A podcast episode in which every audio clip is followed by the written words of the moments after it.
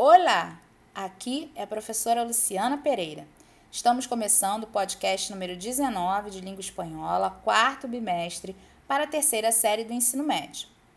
Estamos viajando pelas produções autobiográficas e você não pensou que passaria por elas sem produzir, não é mesmo? A proposta a seguir está disponível no blogspot Loucos por Tecnologias.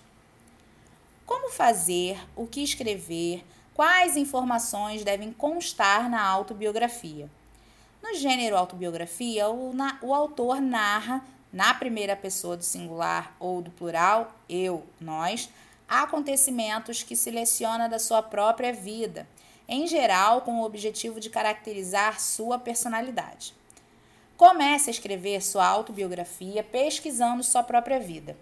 Para facilitar, escreva a linha do tempo da sua vida para incluir as datas e eventos mais importantes.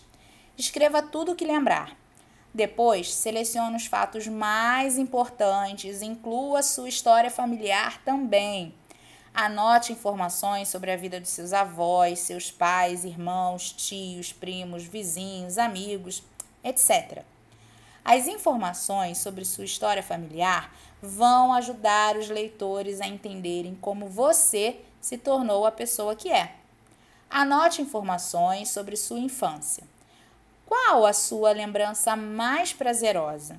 Como eram seus pais? Você tem irmãos? Como eram suas brincadeiras? Você gostava de ir para a escola? Por quê? Escreva 1. Um, seu nome completo, autor ou protagonista da história. 2. Local e data de nascimento, cidade, estado, país, idade atual. 3. Onde estudou, onde estuda. 4. Onde viveu, onde vive. 5. Fatos mais importantes de sua vida. 6. Principais realizações. 7. O que gostava, gosta de fazer, lazer e brincadeiras. 8. O que mais gosta de fazer fora da escola. 9. Esporte preferido. 10. Sonhos para o futuro. Ah, você não precisa seguir a formatação tradicional do texto autobiográfico. Você pode escolher a melhor maneira de, expressar a sua história de vida.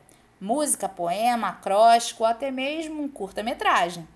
Dê asas à sua imaginação. Afinal, você está numa fase muito marcante, o terceiro ano do ensino médio. Portanto, não será difícil refletir um pouquinho sobre sua trajetória e representá-la na sua tarefa. Apresente sua tarefa ao seu professor. E fique tranquilo, como se trata de uma produção pessoal, ela não será compartilhada com ninguém. Então, ao trabalho. Fechamos por aqui nosso penúltimo podcast do bimestre.